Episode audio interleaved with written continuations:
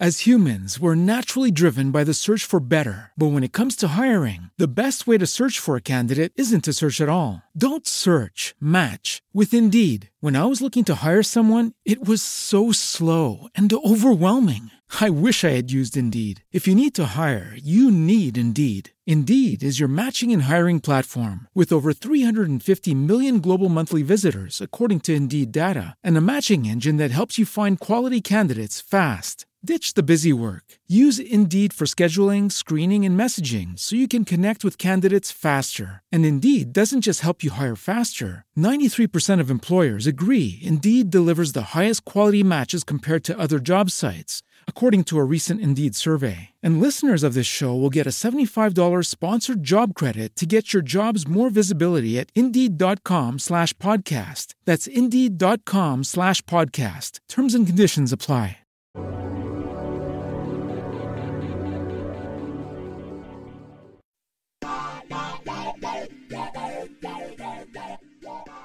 Emprendedores, un espacio de emprendimiento para emprendedores como tú.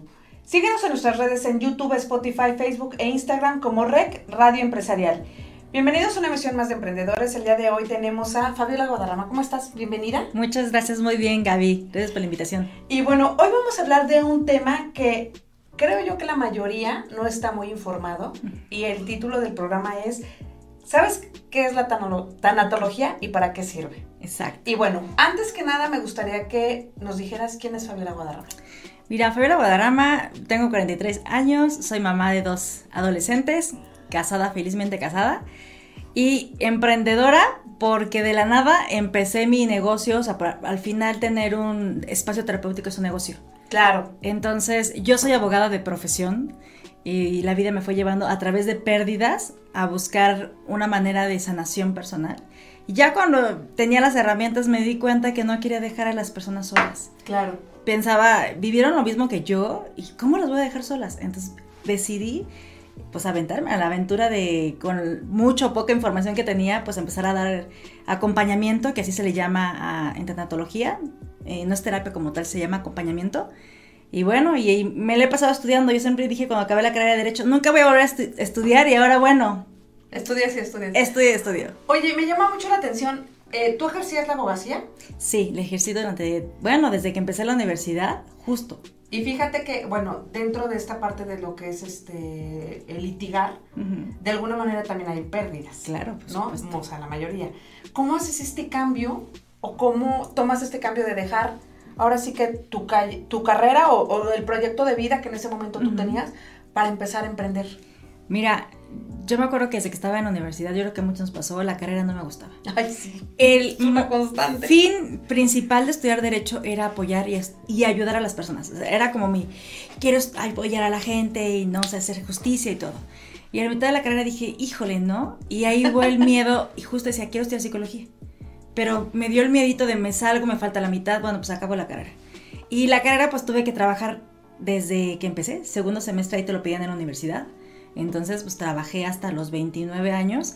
¿Por qué me dejé de trabajar? Porque llegué a la parte de eres mamá y me quiero dedicar a los hijos. Pero ahí empieza una pérdida, porque es como, claro. tengo que dejar mi vida eh, profesional por mi vida personal que es mis hijos, ¿no? Entonces como la, toda la parte cultural que te enseña, ¿no? Que una, una buena mamá es la que está 24/7, ¿no? Ajá. Y entonces me acuerdo... estemos regañando todo el tiempo a los niños. Exactamente, aunque estemos de malas y frustradas y todo, ahí estaba.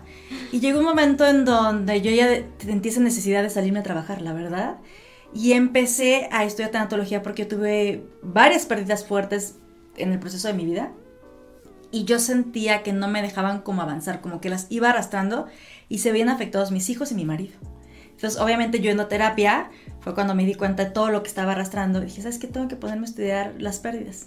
Y yo empecé y fui de las pioneras, y lo voy a decir así, hace pues más de 10 años en la parte online de empezar a estudiar tanatología. Entonces empecé a tomar cursos y cursos y hasta que terminé, o sea, mi primer diplomado y después empecé el segundo y como que me enganché y eso que ya empiezas a conocer a la gente y te empiezas a dar cuenta que en la vida lo único que es tener seguro es la muerte y las pérdidas. Todo es una pérdida, ¿no?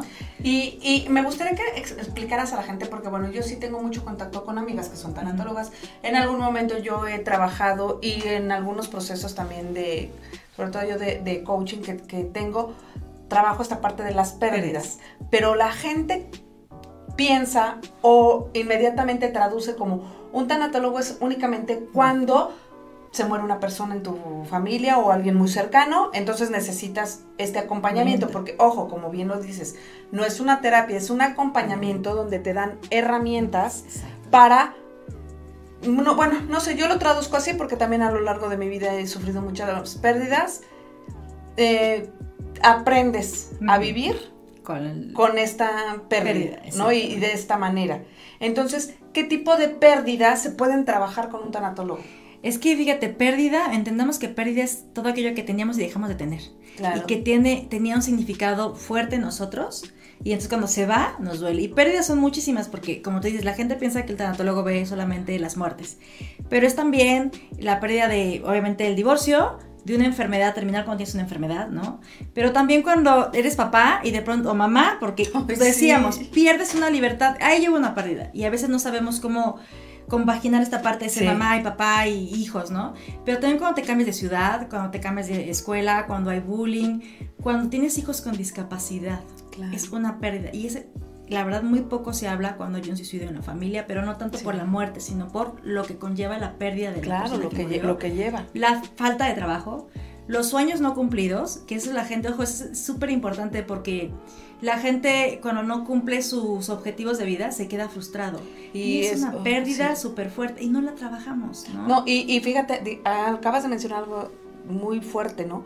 La frustración, que yo creo que mm, la, mayor de la, de la población lo hemos sufrido en algún momento, cuando no lo trabajas, llega un momento en que te lleva o te conlleva a varias situaciones te provocas hasta enfermedades o pueden llegar incluso hasta los suicidios, ¿no? es lo que hablamos. Ahorita, fíjate que ahorita que hablabas de las pérdidas, incluso se me vino a la mente cuando una persona pierde un órgano o pierde una, parte, del, alguna cuerpo. parte del cuerpo, que también son cosas que... Y en este momento, otra de las cosas que también se me viene a la mente es esta parte de la salud. Claro. Cuando perdemos la salud, no precisamente por una enfermedad, Em, terminal, pero con esto del COVID, que muchas personas tienen o quedan con secuelas y que su salud ya no es la misma de antes. Exacto. Es una pérdida. Al final, mira, las pérdidas, yo podría nombrarte todo lo que hay y que la gente no se da cuenta que son pérdidas importantes, porque pues no nos enseñaron. Claro. Normalmente perdemos, por ejemplo, la salud y, ay, bueno, estás enfermo. Y tú, bueno, sí, tengo, ya quedé mal de los pulmones por el COVID, ¿no? Ahorita. Ajá, tengo, tengo seis años enfermo de esto y dices, no, pues ya. Exactamente, o del estómago, me la paso enfermo y, el estar enfermo te condiciona a no comer ciertas cosas o dejar de hacer ciertas cosas en tu vida. Las enfermedades, cuando te digo, cuando tú dijiste pierdes una parte de tu cuerpo. Son tantas cosas las que hemos perdido que las damos por sentadas y no las trabajamos. Y cuando no las trabajas viene, no las trabajas viene algo que te acabas de decir, cambia tu personalidad, cambia tu conducta, cambia tu forma de, ser, tu parte social se rompe a veces, ¿no? Y entonces empieza a decir, es que me dejó de hablar esta persona y todo el mundo me deja de hablar. Entonces vámonos un poquito atrás, ¿qué fue lo que pasó? ¿Qué has ido perdiendo que te llevó a cambiar tu carácter? Porque, ¿no? Que a veces no son los demás, somos nosotros. Entonces es bien importante que la gente entienda que toda pérdida que te causa, yo voy a decir, como una pedrita en el zapato que está constantemente, tienes que trabajarla porque como dije, ahorita dije varias y hay muchísimo más, ¿no? También está la pérdida de aquellos niños que no conocían a los papás porque se murieron y ese tema no se habla. O sea, como que bueno, pues, y hay gente que me ha dicho, pero se murió cuando era un bebé, pues que se va a acordar de la mamá. O sea, es una pérdida que llevas en el alma, ¿no? Son muchas pérdidas las que vas teniendo en la vida que deben de trabajarse y de reconocerse, punto número uno, que es lo más importante en este acompañamiento. Es tengo que reconocer lo que estoy sintiendo, darle nombre, forma, situación, lugar e irla desmenuzando, porque al principio la persona puede decir, tengo miedo o me duele, pero ¿qué te duele realmente? Que se haya muerto. No, a ver, pero ¿qué te duele realmente? No, pues que no esté, pero ¿qué te duele realmente? ¿No? Y la gente no va a entender. ¿Sabes qué me duele? Al final de esa pregunta, hacerse cinco mil veces y hasta que esté harto, me duele que no sé trabajar, que se fue él, que no tengo el medio de sustento, que tengo miedo. Y aparte algo bien importante, Gaby, eso, esto que la gente ojalá se lo quede. Una pérdida no solamente es una, o sea, se muere una persona, solamente se perdió una cosa. Se abre la caja de Pandora y se pierden infinidad de cosas, ¿no? Claro. O sea, y eso es lo que la gente no trabaja. Y déjame poner un ejemplo. Cuando el esposo se muere, no solamente se murió mi, mi, esposo como figura, se murió mi amigo, mi pareja, mi apoyo económico, se murió mi amante, se murió aquella persona el papá de mis hijas. Entonces, una persona se pierde, con una pérdida se pierden tantas cosas, cosas. que tienes que trabajar una por una, no solamente una global. Es, trabajamos, trabajamos, trabajamos y así sanas. Y luego, aunado a eso, tienes que trabajar la manera en cómo lo perdiste, ¿no? Porque eh, en mi caso, bueno, eh, hace algunos años mi papá murió por un accidente, ¿no? En un accidente por culpa de otra persona, ¿no? O sea, también, eh, o sea, ese esa pérdida, aparte del dolor de que la persona no está, es la manera. Hablábamos antes de, entrar al aire, los suicidios, ¿no? O sea, cuando una persona muere por un suicidio, o sea, también es trabajar el cómo se fue. Exactamente. Porque sabes que aquí empiezan las culpas, empiezan las dudas, empieza el porqué y empieza a estar un enojo en tu vida. Y la culpabilidad que se te queda porque ay, si hubiera hecho esto, y, y si no lo hubiera dicho, tal vez estar, o sea, siempre empezando, yo le llamo a crear un escenario ideal para mitigar tu culpa, ¿no? Que, o sea, pero es una culpa que, como le digo, bueno, hubiera pasado sí o sí. Sí, sí, exactamente. Pero ¿sabes por qué es esa parte de la culpa? Porque de alguna manera nos distrae de lo que estamos viviendo. Claro. Prefiero quedarme en la culpa y me distraigo de lo que tengo que realmente sentir, que es la parte importante del acompañamiento tienes que sentarte a sentir y a aceptar lo que está pasando. Que la gente se queda en cierto momento del enojo, de la culpa, de, ¿no? Del no quiero, no acepto, y ahí se quedó.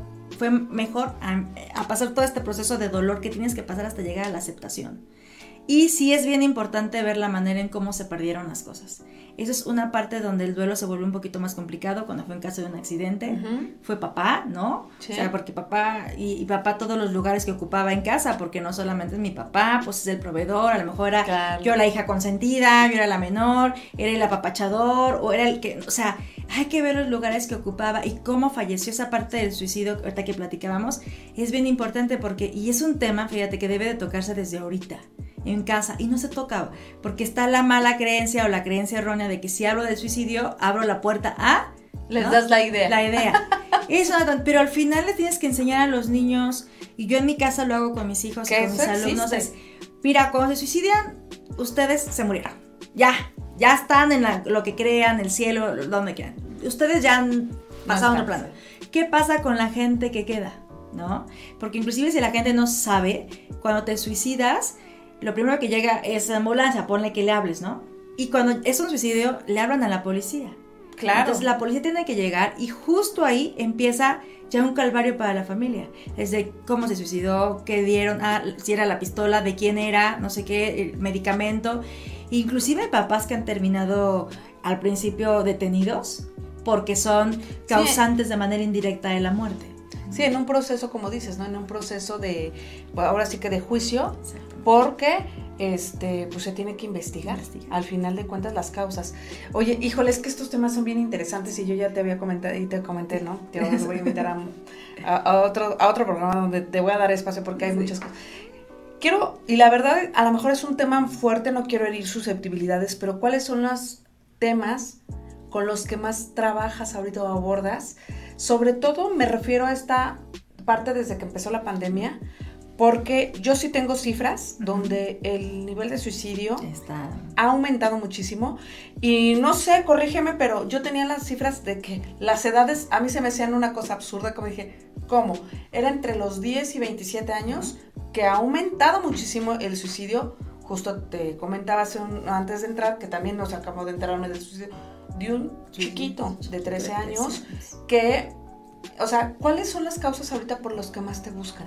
Mira, hay tres. Una, obviamente, por la pérdida de muerte por causa de COVID, ¿no? Esa es como la principal. Y que, y perdón que te interrumpa, que, que en esta parte del, del, COVID ha sido bien difícil porque a veces no puedes nivelarlo. Nivelarlo. O sea, eh, o sea, son situaciones que dices, híjole, no pude despedirme de la mejor manera, ¿no? Y ahí viene lo que es la culpabilidad, ¿no? Entonces, es, es que el COVID nos trajo muchas pérdidas, desde la pérdida, por ejemplo, de libertad, de hacer nuestras cosas, del trabajo, de las relaciones, pero esa pérdida, cuando uno hace un rito funerario, ¿no? Es como una parte de mi despedida a mi ser querido. Y esa parte te ayuda muchísimo de manera emocional. Ahora se entran, entran al hospital, bueno, desde que tienen COVID te separas de la familia porque no la puedes tocar, ¿no? Sí, ya no, te aíslan. Y después te vas al hospital, te oye, pues ya se murió. Y tú, o sea, esa parte de entender, ¿no? Y entonces cuando hay un velorio es como la parte de la aceptación, lo estoy viendo, ya está velado, es como, ¿no? Te ayuda emocionalmente, pero esta parte es de, pues te entrego una cajita, ahí está. Entonces trabajar, esa es la culpa, trabajar como ese vacío que dejó no poderme despedir. Ese es un tema. Otro, los divorcios. Se han dado una cantidad de divorcios impresionantes. ¿Por qué se dan? Pues porque no estamos acostumbrados a conocernos de a nosotros mismos y mucho menos a nuestra pareja por el, el, nivel de vida que llevamos, ¿no? Es una. Y la otra que, fíjate, es el suicidio. Han venido conmigo, y eso te voy a decir, de 30 años a 40 años ahorita, pero el suicidio se dio, llegaron por suicidio, por intento de suicidio o pensamientos suicidas. Pero el tema primordial de estos, que son hombres, fíjate, hombres que llegan conmigo, es el desempleo. O sea, el tema del desempleo en un hombre es un tema súper fuerte, yo siempre lo digo. Es una carga social muy fuerte para ellos. Y, y sí, emocional, porque un hombre se le puede morir, perdón que lo diga, pues no hay que herir bueno, susceptibilidades. Pero ella se puede morir su hijo, su esposa, y hacen, les puede doler en el alma y pueden hacer un esfuerzo, pero se quedan sin trabajo y es uno de los duelos más fuertes en el hombre, más cuando es padre de familia. Y que no se habla. Que, en algunos, como te comentaba, en, otros medios donde yo he invitado a especialistas, hablamos de esta carga cultural que tenemos.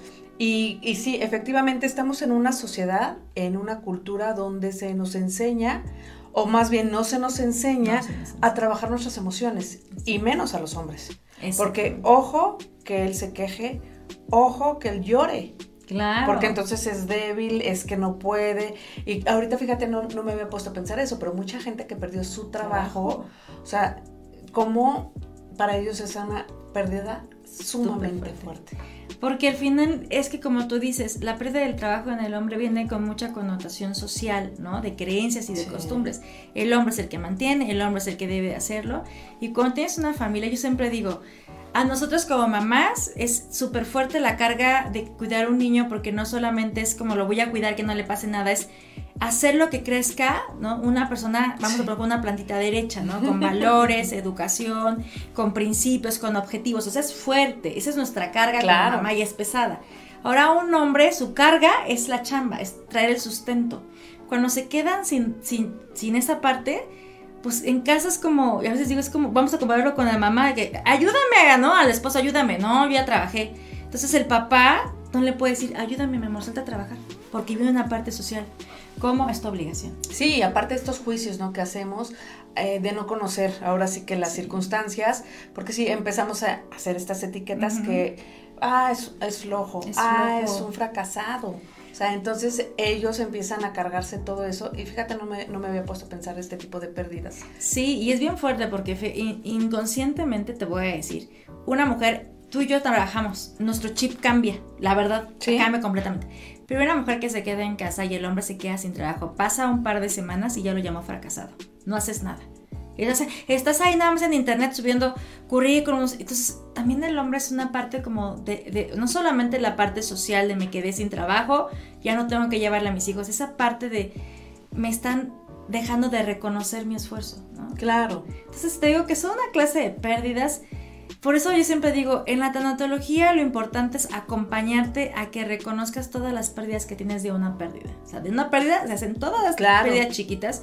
Hay que trabajar cada una porque la autoestima después, justo el suicidio, mucho va de la mano, dicen que con la depresión, pero la depresión va de la mano con la eh, autoestima claro. de lo que estás viviendo. Incluso ahorita, por ejemplo, ya cuando somos, eh, ahorita te digo que se me vienen muchos casos ahorita, cuando somos mamás y hasta perder la figura, ¿no? Que dices, híjole, ya me, subí 20 kilos y se me quedaron 30 encima, ¿no? O sea, entonces, todo eso, ese tipo, o sea, que, o cuando ya, ya, antes, a mí me decían, cuando antes estabas bien delgadito y tú que dices, oye, eh, no, no, entienden todo lo que te cuesta bajar. Pero eso es una parte pérdida. La, la pérdida de la edad también. La edad. La vejez, ¿no? Que de pronto las patitas de gallo, o como tú dices, de pronto el cuerpo. ¿Cómo comprendes que es parte de la evolución? Pero la gente somos feas. O sea, socialmente somos gente fea, realmente. Ya subiste de peso pero no sabes si emocionalmente estás mal, hormonalmente, ¿no? Que las mujeres. Y la gente es muy de. Ay, pues ponte dieta. Y, mi marido, cuando me el programa, pobrecito, siempre lo saco a colación, pero es de. Pues nada más cierra la boca y ya. O sea, a veces, aunque cierres la boca y dejes de comer, no bajas. Les digo es que a veces nada más viendo la comida ya uno engorda. Porque hormonalmente traes cosas. Y, después fue con un doctor y el doctor, no, no, no, es la edad, que a mí me pasó. Entonces, hasta que encuentras el doctor, dices, es que no, yo sé, o sea, hay algo dentro de mí, como el sexto sentido, hay algo vas con el doctor, de estudios, sí, tienes esto, es hormonal, por eso no vas a bajar. Y yo, ya me comprendieron, te sientes comprendida. ¿Qué es lo que buscamos los anatólogos? Sentir esa empatía. Llegas conmigo a acompañamiento y lo primero que es, tu espacio, no es el mío. No, tú tienes que sacarlo. Y quitarte ese pensamiento de, del juicio, porque inclusive cuando uno está hablando de lo que siente, traemos el juicio, ¿no? en el tema, por ejemplo, de, la, de las pérdidas de los papás o que no has tenido una infancia con tus papás buena que ya te causa otra situación de grande y que vienen conmigo, el hecho de hablar de papá y mamá y decir, me caen gordos, no los soporto, los odio. Ah, no, pero ¿cómo vas a Pero ¿cómo vas a decirlo, no? O sea, porque ya viene, ay, no, no, no, no, es que esto no está bien. O, o, empezamos, yo, yo comento en muchas ocasiones que estamos acostumbrados a calificar. A calificar. Ah, es que es buena persona, es mala persona. Y yo les digo, bueno, ¿basado en qué? Exactamente. ¿Basado en qué? ¿No? Es buena persona porque todo te acepta, todo le, te permite, o es mala persona porque te pone límites, que es la diferencia, ¿no? Entonces, sí creo que viene mucho de eso, pero algo que se me venía ahora sí que en mente es que ¿Cómo fue para ti o qué, qué obstáculos o qué creencias limitantes a tu alrededor tuviste que romper cuando em, dijiste, ok, voy a emprender? Una, pero dos, en un área donde la gente no está informada y por desinformación a veces descalifica. Claro. No sirve para nada. Ay, ¿para qué, vas con un tanatólogo? Mejor toma medicamento. Ay, ¿para qué vas con un tanatólogo? Haz ejercicio. Ocúpate. O sea, ¿cómo ¿Cómo, ¿Cómo haces esta transición o contra qué retos tuviste que enfrentar? Fíjate, muchos, una en la parte personal, porque salte de, salte de la parte de ser mamá y dedícate al trabajo y también en la parte cultural del marido. Entonces ahí fue como un choque de, tengo que dejar a mis hijos un rato y no soy mamá, no soy mala mamá por dejarlos todo el día. No soy mala mamá. Ahí fue mi primer parte, ¿no? De trabajarlo. Sí, y fue fuerte, ¿eh? Fue súper fuerte. Que nos ha pasado eso porque de pronto hasta el papá y los mismos hijos es que no te importa y te vas y me vas a dejar. La primera vez que falté a un evento que nunca faltaba de mis hijos porque tenía que dar clases, mi hija, es que tú nunca. Y entonces esa parte, ese choque, es la primera que tuve que trabajar. La segunda, como tanatóloga, como no somos psicólogos, la gente ya nos invalida. Eh, sí, y te descalifica. Piensa que ser tanatólogo es agarrar un libro y leerte, un, escuchar un podcast y ya. Que mucha gente de mí me decía, fíjate, gente muy cercana a mí no, pues yo ya perdí a mi esposa, y me acuerdo mucho una persona, perdí a mi esposa, yo ya soy tanatólogo, ya con la lectura, ya puedo hacer lo mismo que tú. O sea, te, te invalidan totalmente tu trabajo. Pero te voy a decir, ser tanatólogo y dedicarte a lo que hago, yo no soy la que me estuve un diplomado, ¿eh?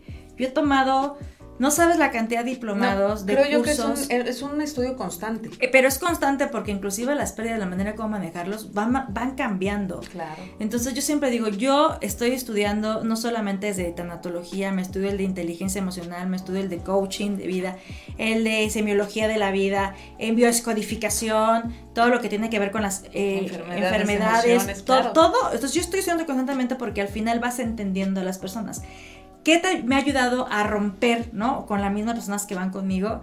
Uno es hacerles entender, y va de la mano con lo que te hice hace unos minutitos, que lo que tú dices tienes que validarlo y quitarte el juzgar, ¿no? Entonces, cuando va conmigo las personas, y digo, no te juzgues por lo que estás diciendo, yo tampoco te voy a juzgar. Dime lo que sientes. Eh, eh, sí, pues es que sí odio a mi mamá. Y empieza a juzgarse. No, no, no. Quitamos. No, aquí nadie te va a juzgar. Vamos a darte ese espacio para que tú digas lo que sientes. Entonces los llevamos como de la mano a quitar creencias de que un tanatólogo solamente aparte se queda callado, ¿no? Al principio sí, obviamente, porque tú vas a decir todo lo Tienes que, que claro.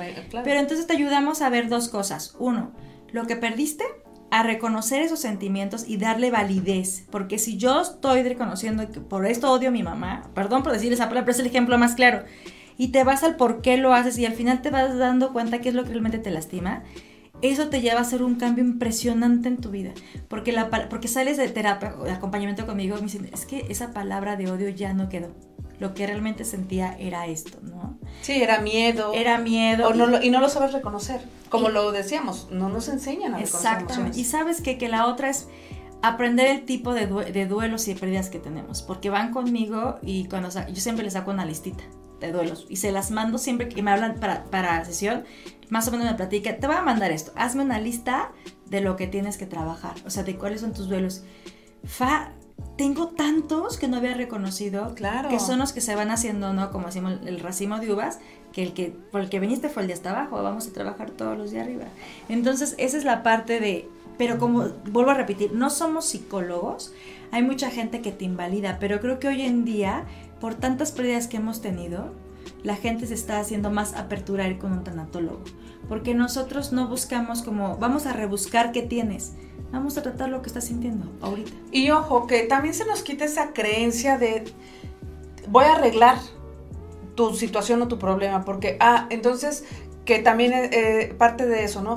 busco esta opción para que ya no me duela. No. no. O sea, son herramientas que te ayudan a vivir, pero sobre todo cuando, ah, que también en el, este, estudiando esta parte de lo que es la inteligencia emocional, es un entrenamiento, es un entrenarte diariamente, ojo, y no porque el día de ayer tuve una pérdida, no quiere decir que el día de mañana no, tenga otra. O sea, tiene que ser constante. Lo, lo, comento mucho en mis talleres, hasta que dejemos de respirar. Esto es del día a día y, y, yo creo que es una herramienta que nos ayuda mucho, sobre todo a cerrar ciclos. Exacto. ¿Sabes qué? Es que mira, lo que tú dices bien dicho, es de día a día, ¿por qué? Porque a lo mejor la herramienta que me sirvió para mi pérdida de trabajo no es la misma herramienta que me va a servir para el divorcio. Entonces, y hay gente que se, es que me sirvió esto cuando se murió mi mamá, entonces ahora cuando se muere mi marido me va a funcionar y ves que no te funciona, es que es todos los días, es ir, ir entendiendo que nosotros vamos cambiando. Ya con eso, yo estoy cambiando todos los días, entonces mis pérdidas van a ser diferentes. Hay unas que van a ser más fuertes, otras menores. Mis herramientas no son las mismas. Por eso cuando vas con nosotros es de, tenemos que ver todas tus pérdidas y la pérdida que estoy trabajando contigo por la que viniste, que es, por ejemplo, es la muerte del papá vamos a trabajar una herramienta. Y la que venías cargando del novio que dejaste hace años y por eso no, es otra. O hasta, a, veces dices, hasta el cambio de, de, de, ciudad, ¿no? Exacto. Que a veces cuando, sobre todo cuando somos chicos o que nos dicen, ah, pues nos, vamos a ir a vivir a otro lado, todo lo que dejas, ¿no? Que los amigos, que esto, que lo otro, y son pérdidas, pues que tú te callas. Porque no tienes todavía como esta opinión que, puedan escuchar, ¿no? Y fíjate, en este tema te voy a decir algo rápido. La mayoría de la gente cuando nos cambiamos de ciudad, que a mí me pasó, que nos cambiamos mucho por el trabajo de mi marido, la gente me decía, ay, pero los niños son... se, este, adaptan. No es cierto. A los que más les duele es a un niño. Entonces hay que trabajar al niño ese tipo de pérdida. Claro. Oye, Fabiola, ay, pues es que aquí nos podríamos echar este, gracias, muchos, muchos, este, y de hablar de muchos temas. Este, compártenos tus redes, dónde te pueden encontrar, este, para que la gente que esté pasando por esta situación que todos pasamos, sí, mira, te, localicen. Estoy como en Instagram, Facebook y en YouTube como Fa Guadarrama Tanatóloga. Así me buscan en las tres redes. Tengo mis videos y ahí me pueden mandar un mensajito. Yo siempre estoy contestando y les puedo dar mis teléfonos. Digo, también si quieren se los doy. Es 442-752-9000. Me pueden mandar un WhatsApp y bueno, ahí estamos a, a la orden de lo que necesiten. Ay, Fabiola, pues la verdad es que muchísimas gracias, muchas gracias por estar aquí. Y este, y bueno, yo creo que vamos a hacer una segunda parte para hablar también de muchos temas y cómo, e incluso en esta parte de emprendedores. No, y también. Eh, son pérdidas porque ya perdiste la inversión, ya perdiste la credibilidad con tu gente. Yo creo que es una de las sí, También, también en ellos es bien importante entender que las pérdidas son momentáneas y que tienes que trabajarla también. Así es. Muchísimas gracias. Muchas, muchas gracias, Fabiola. Y bueno, ya saben, este, busquen a Fabiola Guadarrama, una experta en esta parte de lo que es la tanatología. Los que no sepan, bueno, ya tienen un panorama muy amplio de que no nada más pérdida se llama la pérdida de un ser querido. Y bueno, como siempre promuevo, hay que consumir localmente. Nos vemos la siguiente emisión de Emprendedores. Muchas gracias. Gracias, producción. Brenda Rodrigo.